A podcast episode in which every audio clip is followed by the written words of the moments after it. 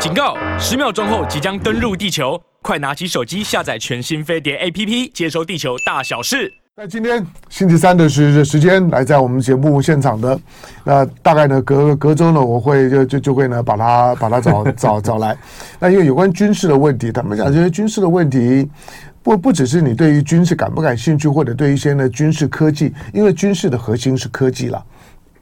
那除了对于军事科技呢，懂懂不懂？那每一种的装备本身呢，总有一些的机密性。老实讲，就公开的性性能、就诸元那些，大概都还是小小事情。它总有一些的细节的部分呢，是我们不太懂的。那这个呢，就需要一些一些专业的线上的采访。还有一些军事的东西啊，是你在新闻当中看不到的。就只有长时间的跟军方打交道的时候呢，慢慢慢慢的去去去把那个都把那个东西兜的完完整一点点。军事外交或者某某些方面的党政的高层新闻的跑法都一样，就就是你即使呢，嗯，有的时候你即使是在当局者迷，你在局局中的人都不见得搞得清楚状况，或者说呢，他就需要长时间的关注。好了，今天在我们现现场的亚太防务杂志总编辑郑继文，继文欢迎。啊，大家好，早。好来，今天我我我给继文呢开的三个菜菜单，我们我们先从对，因为。巴克穆特这场的战役呢结束了，那我星期一的时间呢，我跟凤清特别谈了一下。当你看到瓦呃瓦格纳的这个头子呢录了那个八分多钟的视频，那八分多钟的视频是经典的视频，他讲话非常贱了。对，就是嗯，他还肯定了一下呢乌我我乌克兰跟泽伦斯基喊话说，我我告诉你，你们的军队啊，还有乌克兰军队，他说，因为他在。他前面录录了一小段，他说这一段呢是给新闻新闻播的，那这个是给给外行人看的。接下去呢，我要讲一些内行话。那他他就讲说，我要我要跟泽伦斯基讲话。他说我我知道你现在正在这个日呃日本。他说第一个，你你看到看到拜登的时候，帮我亲他一下，对，我谢谢他。然后，第二个，他说你们你也不要太气馁。虽然现在呢已经被我占领了，但你不要太太气馁，你们打的不不错。他说：“你们乌克兰军队如果再继续这样打下去呢，你们有机会成为这个世界第二强的军军队。”嗯，对，第二第一强的当然是我，这什么第二强的军军队？好，当然了，在整个的整个的就巴克穆特呢，因为打了两百两百四十四十四天，那瓦格纳呢投入呢这场的战战争呢四百多天，他他说我要休息了。那今天今天五月二十四号嘛。我们记得瓦瓦格纳人的头就说，五月二十五号我们要要撤撤撤离开巴克穆特，要整个城呢就交给交给俄罗斯的正正规军那去接管。好，但是在这场的战争里面呢，不只是在巴赫穆穆特，包括了俄罗斯呢在在进行普遍性的轰炸。俄罗斯呢最最近呢对于对乌克兰的反反攻战的准备，就是呢去炸你的弹药点。嗯。前一过过去在，在大家在在呃马里乌波尔的战争结束之后，俄罗斯有一波的轰炸，因为冬天快要到了，俄罗斯专门炸你的电信电电力设施，把你的电力设施能能能源设施给给给炸了，让人冬天很难过。成不成功？成成功。那波的轰炸，你回头去现场说了，把整个冬天啊，乌克兰的军事行动几乎全瘫痪了，而且让你生活很很很痛苦，连运输调度都有困难。这一波他炸你的弹药库。炸弹药库就是让你反攻的时候受影响，而且有几次看起来是得手的，那个蕈状云非常的惊人。好，再来呢，就就是呢，他在他在攻击的时候呢，他炸到了爱国者，炸到爱国者这件事事情呢，就让爱国者第一次被炸这件事情神话是破功了。那大家可能还记得，不久之之前呢，美国去年底的时候，去年底美国呢曾经做了一波的官宣。就是军方做了一波的官宣，说海马斯很厉害。海马斯一上场之后呢，哇，那个俄罗斯呢被打得落落花流呃流水。那个时候巴克穆特战役才刚开始而已。美国那波的官宣也使得大部分的西方媒体都有一种呢，就是说乌克兰大反攻了，那俄俄罗斯要吃瘪了。可是之后呢，海马斯的这些呢官宣就就不见了。那爱国者被炸，海马斯呢？现在看起来也不灵，据说了海马斯后来就不太灵，就不准，被干扰了之后就不灵了。那再加上现在要提供 F 十六，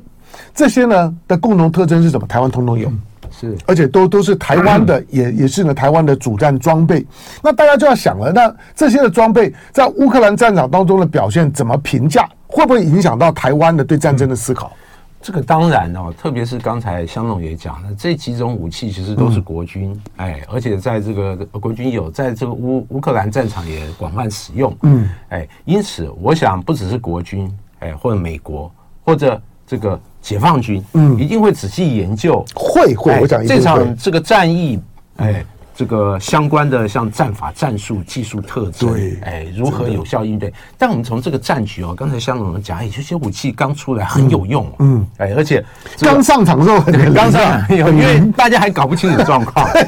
不知道怎么因应，也不知道你的实际的战法、战术它的这个弹性，它的整个效能怎么样？哎。但是过了很一阵子以后，哎，大家都发现，嗯，不管在技术上做干扰、克制，或者在战法、战术或者排兵布阵，我有所阴影，比如说我加强我的伪装，加强我的这个部队疏散等等，然后发现这个海马斯好像没有之前讲的那么神了，对，哎，至少。证明它不是无敌的一个武器。因此哦，从这场战役，我认为不管是飞弹啦、坦克啦，或者各种武器，其实这种战争里面矛与盾的对决是不断的进行激化。嗯，没有什么这个像倚天剑、屠龙刀一出来啊，江湖就浮头称臣，好像没有这样的武器。只有一种武器，可能核武器啊。嗯，哎，其他这种战术武器，我认为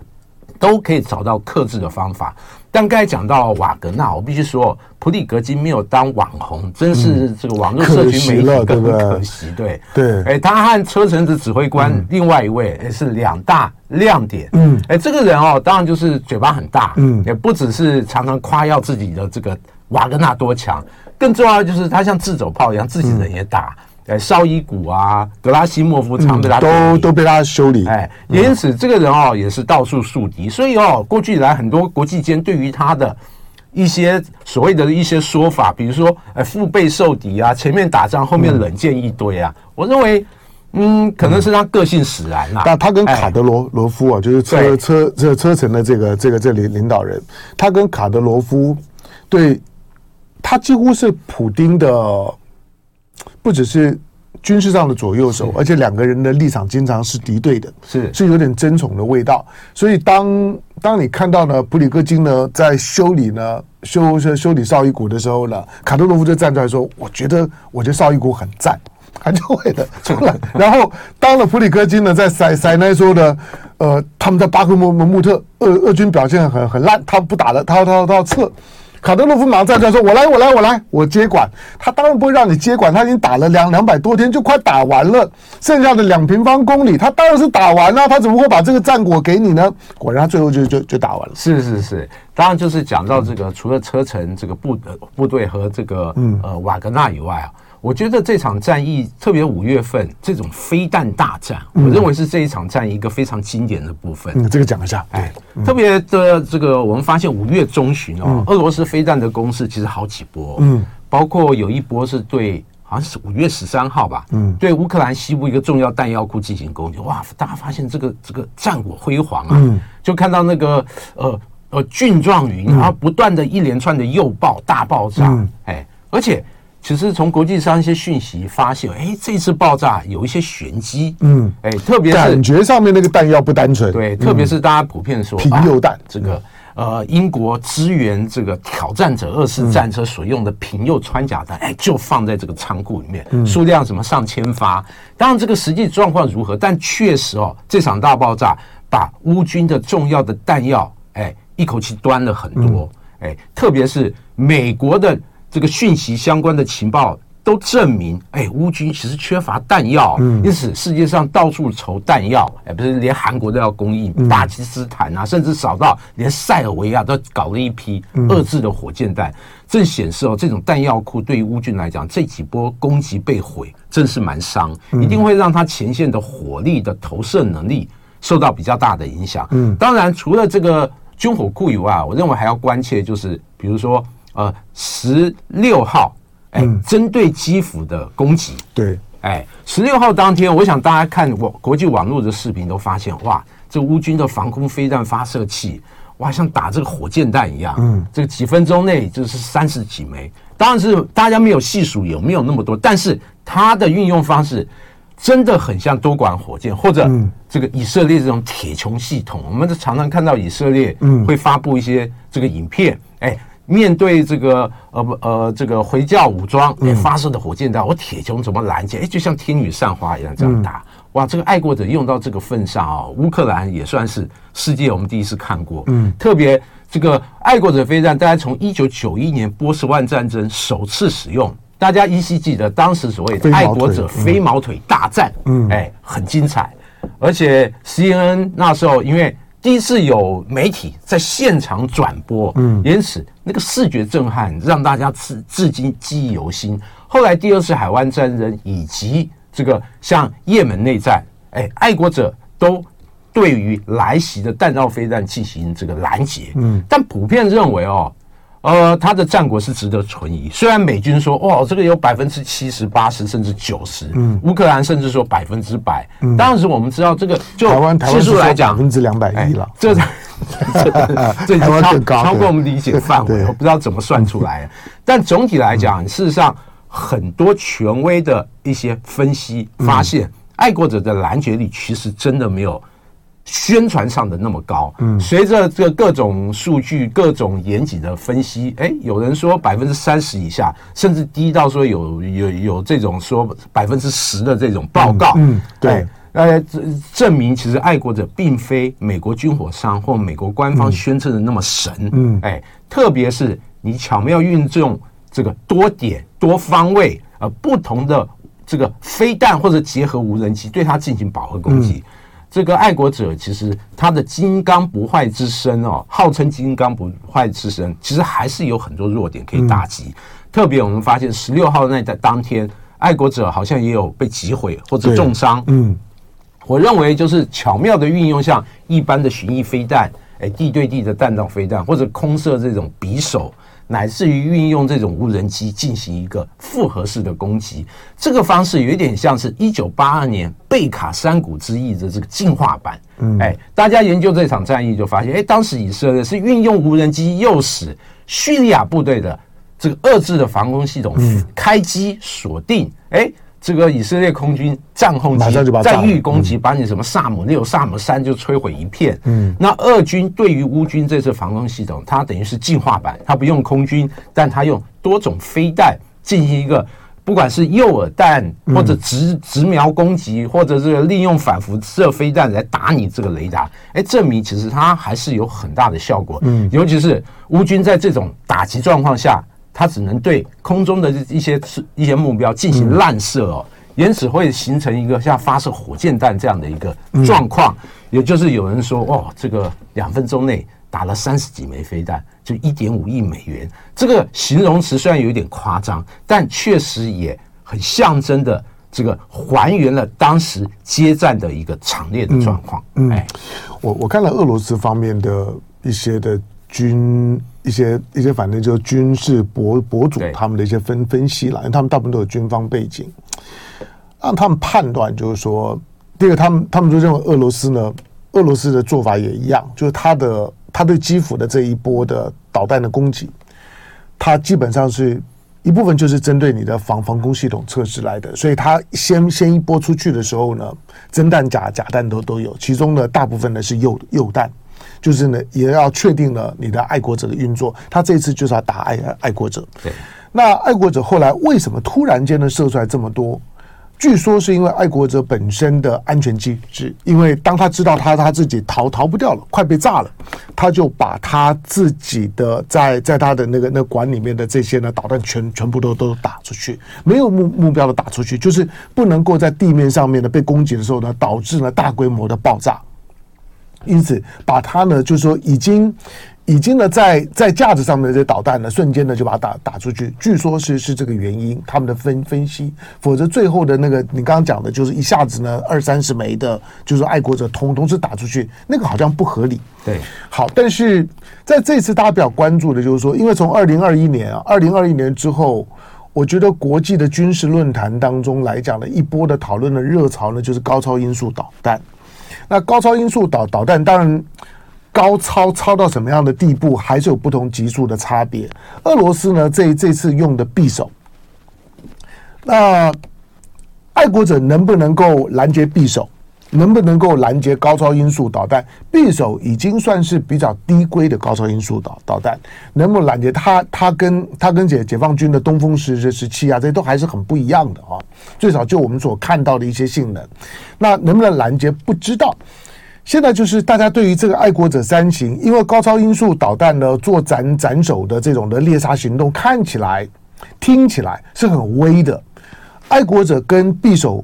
有有可能达成这种拦截效果吗？呃，这个这个部分，我想这个就我们一般常识来讲，当时这这个目标越快，你拦截这个难度越高。特别是俄方之前很多数据都宣称这个超过这个十马赫，嗯，哎，但普遍认为，我有问过一些飞弹专家，他认为哦，他可能最高速度十马赫，但他接近目标的时候，他绝对没有那么快，不可能那么快，不可能全程十马赫，不可能那么快，超过一些尝试的判断，十马赫就打不准了，是是是，他可能末段终端的时候可能三马赫、四马赫，但也很快啊，对爱国者，哎哎。但能不能这个真的命中？我就乌克兰公布的一些讯息，特别他这个市长还和这个所谓的这个匕首飞弹的残骸进行一个一些合影嘛，做大官宣。但这个残骸怎么看都不像匕首，嗯，哎，特别是大家在上网络看一下，它这个弹体哦，它弹体残骸像一个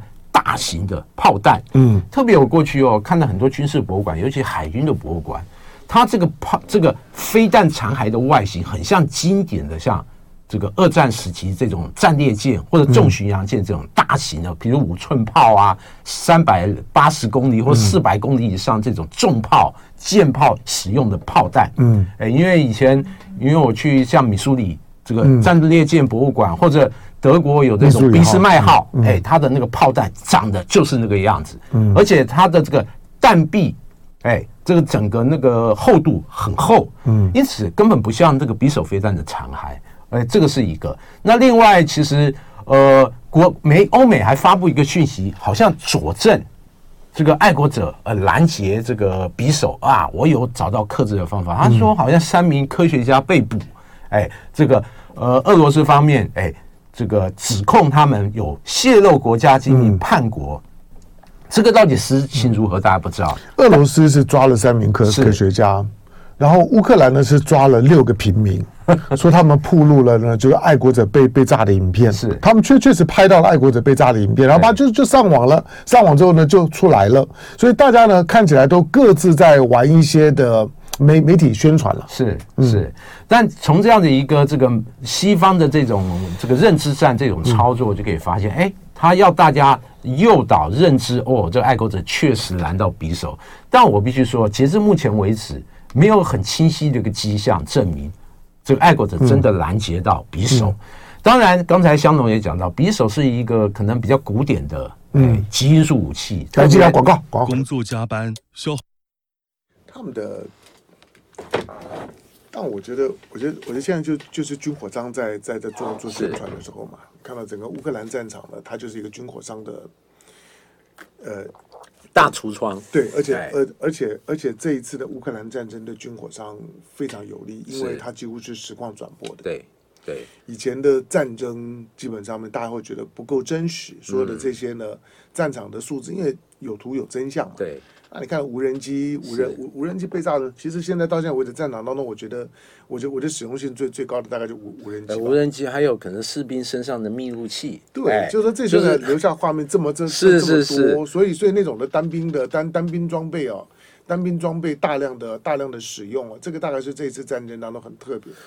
是。所以，对于说像军队的这种新战部队或者这种这种宣传部队，哇，这个是一个很好的范例。嗯，我如何通过这些影片营造一个对我有利的一个战争的，大家想要让这个自己人认知或者对方认知的一个这个战争的一个情境，嗯，其实是很有效。这个部分应该乌克兰其实算是压倒性的优势啊。对了，当然，在西方媒体的辅助之下，哇，这个大家认为。很多讯息。但你哦，如果说分析起来，哇，这些讯息兜起来，感觉好像莫斯科都要快被打下来的感觉。对，所以，所以我我我其实我自己我自己就是说去建立了一个，就是说去收收集，就是说俄罗斯方面讯息的管道。好，来八点四十一分三十七秒，来今天礼拜三的时间呢，来我我我我我找了这个呃亚太防务杂志的总编辑郑郑继文来来陪聊天。好，那我们我们刚刚讲的就是，因为因为不管是爱山，台北周围的防御仍仍然是以爱山为主，然后海马斯这个呢，这这个是我们买的，海马斯还没有到货嘛，对不对？嗯、还没到货。那另外，我昨天看到呢，俄罗斯方面的俄罗斯方面的这些呢军就军事方面的新闻说呢，他们已经在已经在顿内茨刺客跟鲍尔已经见面了。就是跟德德国的豹二坦克呢已经见面了，也也拍到画面了。就在顿内刺客，德国的豹二坦克已经出现了。换句话说，乌克兰刚拿到的新新玩具啊，已经呢在乌东的战区呢出现了。那昨昨天前天还一条新闻，就是说，当乌克兰乌克兰虽然在在东京在开 G7 的时候，我们第一时间呢看到的是泽伦斯基呢用一种的。愁云惨雾的方式，几乎是证实了他们已经失去了巴赫穆特。但是隔了半天之后呢，基辅的发言人呢又否认，但那个否认看起来不真实。那个那个否认只是不想在东京呢在开 G7 的时候，然后让这件事情大发酵，把 G7 的新闻给盖过去。那个是新闻操操作的是手法，想要去洗白。可是我认为泽伦斯基第一时间的承认是对的。因为在巴赫穆特城城区里面，现在少量的乌军没有任何的战战斗力，就只等着被缴械而已。好，但是除了巴赫穆特之外，隔一天之后呢，你就看到乌克兰乌克兰结合了俄罗斯的一些的反反政府的恐怖团团体，他们发动了一波呢，对于边境对俄罗斯境内别尔哥罗德州。那那个呢，是最靠近乌克兰的这个这这这个州，对对这个州呢发动了一波的攻击。换句话说，乌克兰可以对外宣称说他们也打进打进了俄罗斯了。那进到边境之后呢，大概七十几个人，但是最后昨天确确定这有七七十几个人呢被击毙，然后有有四辆的装甲运兵车，五辆的皮卡呢被击毁。但是呢，现在大概大概呢周围的这这几个村庄呢，现在是不是平静的？看起来就是一个报复性的攻击了。可是从台湾的角度来讲呢，终究要去思考的，就是说这场的战争呢，在巴赫穆特打打完了之后，可是豹二进来了，F 十六呢现在也准备进来了，战争还会再升级吗？F 十六进来会有什么影响吗？其实哦，F 十六进来哦，对于整个战局来讲，我认为影响不大。嗯，哎，因为毕竟现在乌克兰的战机经过改装以后，它可以发射美制的武器啊。嗯，哎，过去这个高速反辐射飞弹。还有一些这个其他的这个美制武器，哎，已经证明用在这个战场上，而且获得一些战果。当然，这个 F 十六进来，你可能要看它的量有多少。如果就像这个西方供应的战车那么大的战场，我给个几十辆有什么用？哎，像这个挤牙膏一样，哎，给你个这个个位数字，然后大家加起来，我想这个目前为止，这个豹式战车总共的供给量，大概。豹二其实比较古典的、比较老旧 A 四型，大概九十多辆、一百辆左右。嗯，哎，那比较新的这个 A 六型和 A 五型加起来不超过三十辆。哎，试想这个整个战局这么广大，这么大，好嘛？我就给你说，你一百五十辆又怎么样？嗯，哎，分摊到这个整个战线其实不多哦，而且从这个呃。巴赫穆特这个战况，我们就可以知道，它不是大装甲的机动作战，更像一个典型的壕沟战。对，因此你再先进的坦克，我问你，这豹二战车和老旧的可能这个 M 六十战车，在这种战局、战场和运用的方式，其实没什么差。嗯，哎，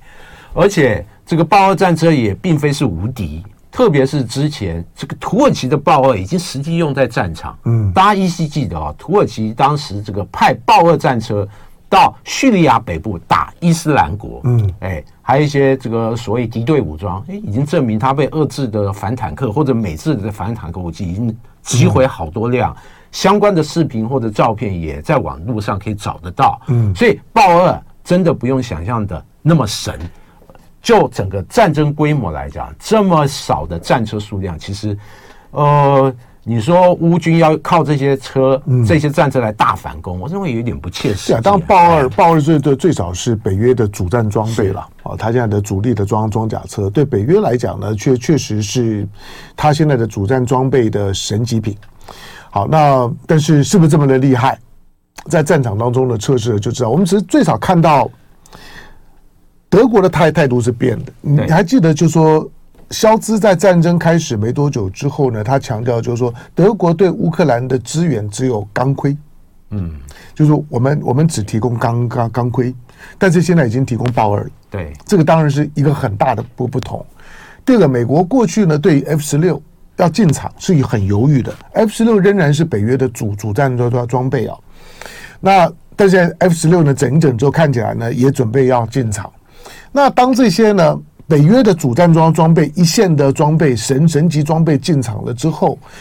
我们除了除了去观察在战场当中到底它有发挥什么效果，这个军事上面的观察之外，政治上面是另外一个观察点，就是战争还在持续的升高啊。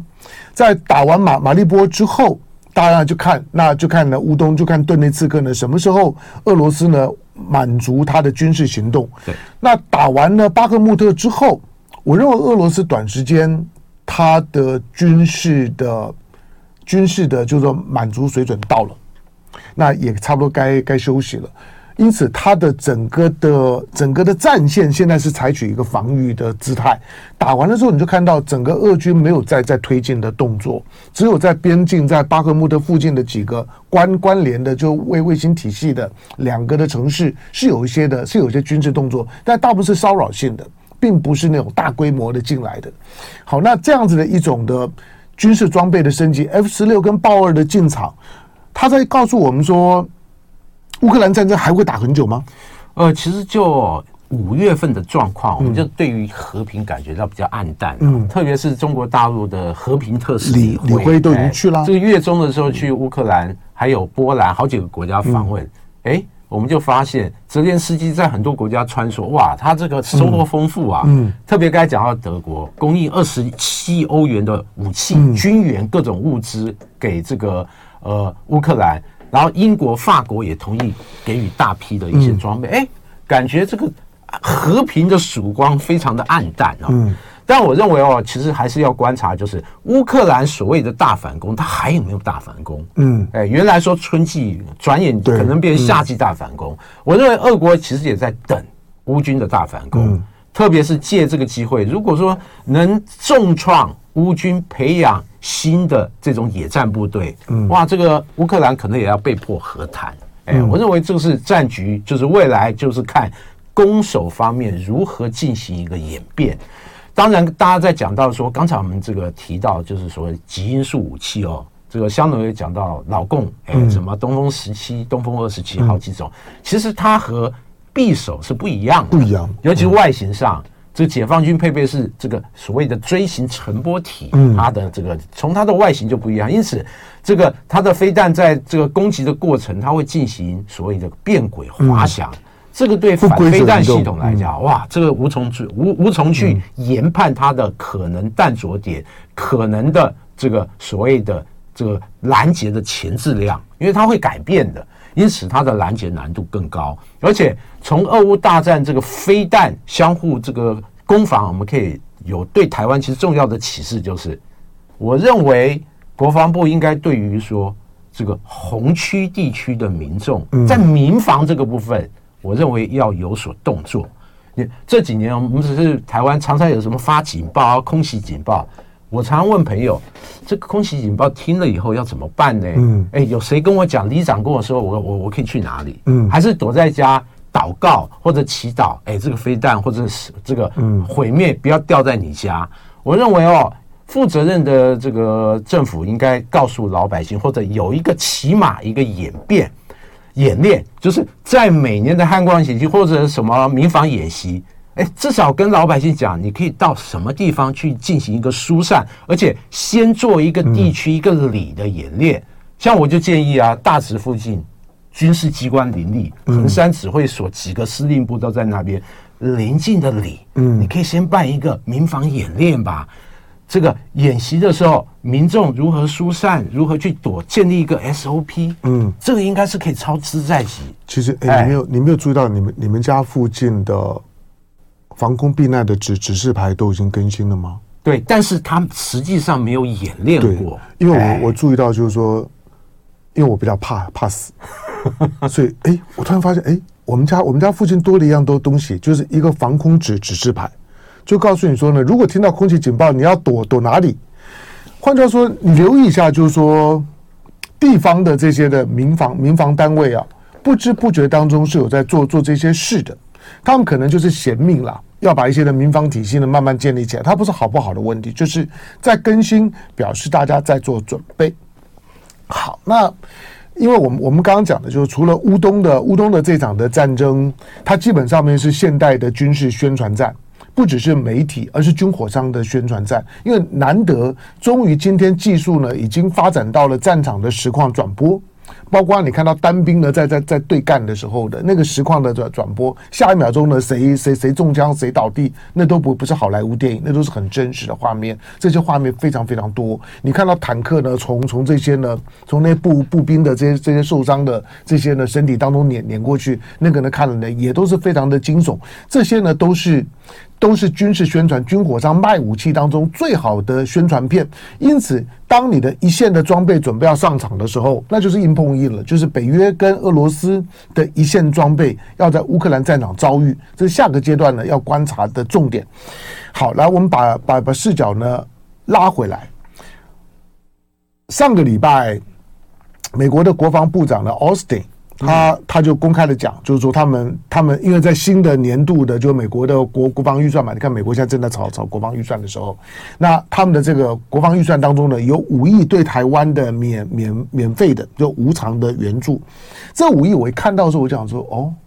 这这玩意儿干嘛呢？就是我们买买的东西你都还没交货，对，但是你现在呢突然要给我们五亿的无偿，看了之后呢，大部分呢都是一些呢单单兵装备啦。反装甲啦，这种的个人的防防空武器啦，刺针啊，这这这类的武器，五亿美元。那从个人装备来讲，也不是个小数字。你要知道，泽伦斯基呢到了东京，跟拜跟拜登磨了半天，亲了他的额啊额头以后，然后呢，也不过给他三点七五亿。是，因此呢，他说要给我们五亿美元，那个并不算是小数目。好，但是我看了之后，我觉得那是一个不祥的预兆。我我说呢，那个是呢。那个那个基本上是个诅咒，不要饮鸩止止渴。哎，隔两天之后呢，我我讲完之后，隔两天我看到冯世宽也发出类类似声音，他说台湾会为了这件事情而付出不可预期的代价。什么代价？他说我不知道，我不能讲。为什么？当然，这种这个呃武艺哦，其实、嗯、呃。国防部长邱国正在立法院，其实他也回答，这五亿就是作为美国很多武器迟交，嗯、呃，一个变相赔偿啦，对，这样的一个性质。我知道了，哎、就是赠品啊。是，之前其实呃，媒体有统计啊，它有一百九十亿美元，就是这些武器我们交交了钱了，对，那我们交完了，五亿占多少？百分之可能二点五不到，百分之二点多，就好像说啊，你们别闹，别闹，不要抱怨我，我现在就是给你这个。百分之二点五的，你就暂时压压你的怒气。哎，我这些武器会慢慢运交。当然，国防部在立法院也公布了，哎，这些武器包括 F 十六啊、海马士啊、M Y A two 战车，还有一些爱国者三改良型的。哎，我最新的运交的时间，但谁也不知道它会不会再持续推迟。哎，但总体来讲，这个五亿美元就是安慰你，哎，平息你的不满。嗯，哎。不满，